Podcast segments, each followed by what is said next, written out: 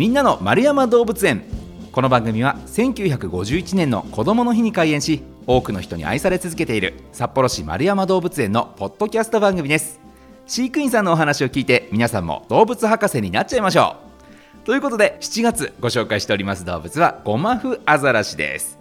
さあ紹介してくれるのが動物専門員中田銀太さんです。中田さんよろしくお願いします。よろしくお願いします。さあ、えー、先週先々週とね、えー、特徴ですとかまた飼育の方法なんかについても伺ってまいりました。今回のテーマはこちら。3週間で独り立ち。ゴマフアザラシの意外な子育てさあ子育て、えー、繁殖について伺っていきますけれどもそれこそ、えー、先月でしたかね先々月でしたかね、このまあ、出産ラッシュだよみたいなお話を聞いてた中でこうゴマフアザラシの、えー、赤ちゃんが生まれたよっていうお話も伺ったんですけれどもまだ結構生まれたばっかりなんでしたっけ？一応4月13日に生まれました。ほうほうほうなのでちょうど2か月ぐらい。うん。えまずゴマフアザラシの赤ちゃんっていうものをなんとかなんとなくイメージあのごまちゃんのあの白いやつのイメージですけど、はい、そその感じで生まれてくるんですか？はいその感じで生まれてきます。ちょっと黄色っぽい感じで生まれてきますけど。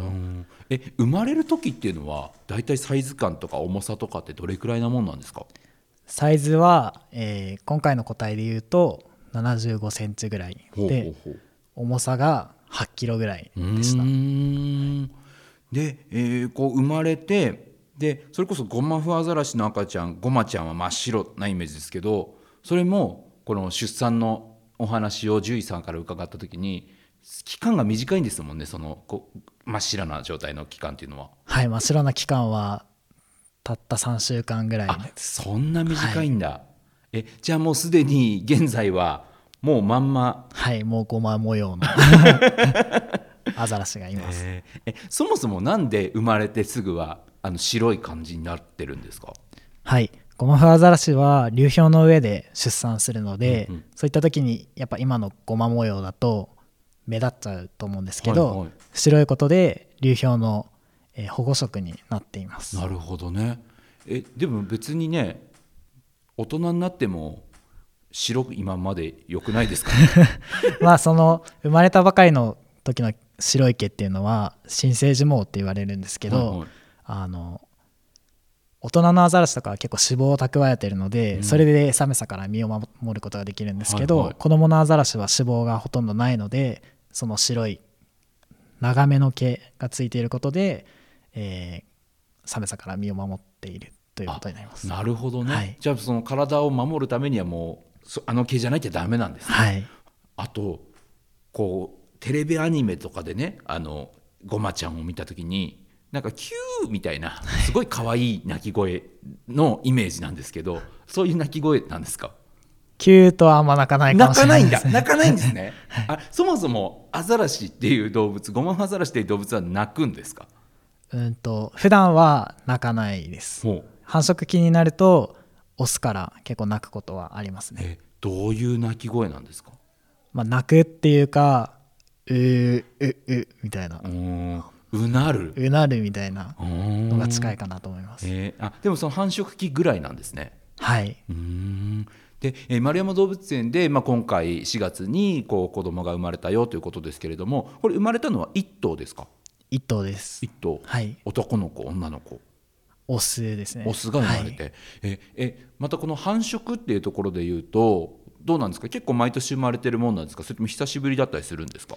丸山動物園ではかなり久しぶりで、はい、約30年ぶりに30年？はい。あそんなに飽きます、はい、まずそもそもアザラシゴマハザラシの寿命っていうのはどれくらいなんですか？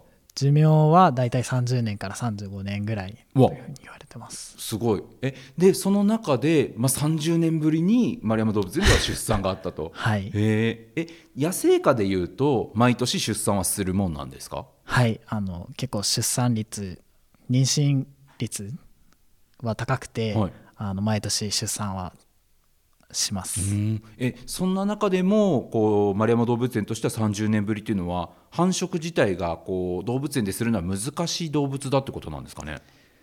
そういう感じというよりかは、えー、今まで繁殖をしてこなかったっていうのが正しいかなと思うんですけど、はいはい、まあ、今まで結構高齢なオス個体1個体しか飼育してなかったんですけど今回北極熊館ができたのに合わせて、えー、新しい若い個体をさっと導入してその中で子供が生まれたという形になるので、うんうん、あんまり難しくはないかなと思います。じゃあ今年ももちろん成功しましたけどこう来年以降もまたこういった出産っていうのが続いていくかもしれないよってことですかね。はい。うん。で、あのまあ、動物によってねこう妊娠期間みたいなのが違うっていうのもこの番組で僕学んだんですけど、はい、ゴマフアザラシでいうとどれくらいなんですか妊娠期間一応あの1年ってなってるんですけど、はいはい、着床遅延といってあの少し遅れるので本当の妊娠期間は9ヶ月ぐらいです。で、え春に生まれたっていうことなんでじゃあまあ夏ぐらいにこう交尾があってみたいなことなんですかね。いやちょうどその出産終わってあの育児も終わったらそのまま交尾する感じになりますね。ちなみにこう出産自体は、うんと、陸地氷の上でするんですもんね。はい。交尾も陸でするんですか？交尾は水中で行います。そうなんですね、はい、難しいですねなかなかねいろいろあでもあれか交尾してる時っていうのが無防備で襲われやすいから氷の上だと危ないみたいなことなんですかね？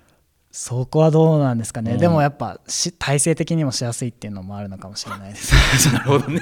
そういうことですか、はい、なるほど。いやすごい面白い。だからなんか水の中で生きてるものってどうなんだろうって、その辺知らないですもんね、うんへあとこう子育てっていうところで言うとこうゴマフアザラシの子育て、ね、あの先ほど冒頭のこうテーマも言いました。3週間で独り立ちっていうことですけど、はい、これってどういうことなんですか？授乳自体が3週間だけ行うということになってます。へなので、はい、あのその3週間でたくさん栄養を与えるお乳を与えるんですけど、はいはいあの乳脂肪率がだいたい40%から50%ほどあるんですよね。なので一気に大きくなるっていう感じです。へえ、ね、だって牛乳僕らが飲んでる牛乳もね 3. 点何ぼとか4.0とか、はい、低いと思うんですけど、はい、かなりそれと比べると高いのが分かるかなと思います、はいはいはい、えー、じゃあそれだけ栄養の、まあ、すごい高いおっぱいを飲んでだからその分成長も早いってことなんですね。はいあの今回の個体でいうと生まれた時8キロぐらいだったんですけど、はいはい、1回マックスで25キロぐらいまであの3週間で。うわ。早いですね。約3倍ぐらいになりました。えおっぱいでそんなにもう成長するんですね、はい、えおっぱいを飲むのは陸上ですか？水中？あ陸上でそれは陸上で、はい、えー、え生まれてすぐのあの、まあ、白い状態のアザラシっていうのはそもそもおあんま泳げないんですか？基本的にはあんま泳がないというふうに言われてます。あのやっぱり長い毛なので、はいはい、乾きにくくてあの体温が奪われてしまうので基本的にはあんま泳がないですね。じゃあその3週間ぐらいの間はもう基本的に陸上で氷の上で生活しておっぱいを飲んでだんだん大きくなって、はい、そっか。それで毛が生え変わって泳げるようになってっていうことなんですね、はい、へえでも最初あれですよね。おっぱいしか飲んでなくてまだ生後3週間とかなのに自分で餌を取るっていうことですか？この3週間後は。そうですね。しばらくは多分食べずに過ごしてると思うんですよね、はいはい、今回の個体もあの離乳してからしばらくは餌あげようと思っても全然反応しなくて、はいはい、でも脂肪を蓄えてるのでしばらくの間はそれだけで脂肪を使って生活してるっていう感じです。ね。でもこう鳥とかみたいにこう餌をお母さんが運んできてくれてみたいな感じではなくて、はい、もうその離乳したらあとはもう自分でやんなさいってなっちゃうんですかね。はい。もう母親と子供はその時点で離れてしまって、うん、もう他人のような感じになるので、えー、そこからは子供は自分で狩りを覚えていきます。すごいですね。誰に教わるわけでもなく、はい、できるんですね。でもやっぱうまくいかなくてあの海岸に流れ着いて保護されるアザラシとかもいますね。えー、いやなかなかそれはなんか人間で考えてもものすごいペースですよね。かなりスパルタな感じです 本当ですよね。だから寿命で言っても人間の半分ぐらいでしょ？はい。だから人間で言うと生後2か月とかでもう自分でご飯食べてるようなもんですもんね。はい。わあそれは早いな。他にはこう繁殖とか子育てについてのお話なんかあります？はい、うんと、野生下だと結構その母親と子供の近くにオスがいたりすることがあるみたいなんですけど、はいはい、そのオスは父親ではなくて、うん、あの離乳後の繁殖を目指したオスであることが多いみたいです。すごいですね。もう行列になるってことですね。行列には多分ならないと思うんですけどはい、あの機会を待ってるって感じすごいですね。でもそうなんだ。こうはん子育てが子育ての期間がすごい短いからその子育ての期間と繁殖の期間がすごいもう近いっていうことなんですね。はい。うん。それも他の動物に比べると珍しいことですか？珍しいと思います、うん、そうですね。大体こうは、ね、繁殖して子育ての期間がしばらくありますもんね。はい。うん。でもそうするともうやっぱこう子孫をたくさん残していけるからこう種としては必要なことだからそういうふうなサイクルになっているのはその種の保存のためなんですかね。子孫を残していくために効率化したっていうのはあるかもしれないです、ね、他にはこう子育てに関するお話とか何かありますか？はい。と実はアザラシの舌っていうのは舌ベベロですか？はい。ベロは先端がちょっと切れ込みみたいのが入っていて、はい、二股になってます。ヘビみたいなことですか？そうですね、うん、まあヘビも全部そうなのかなんか勝手にイメージヘビ割れてるようなイメージあるんですけど、はい、えそ二股になってる？はい。何のためにですよね？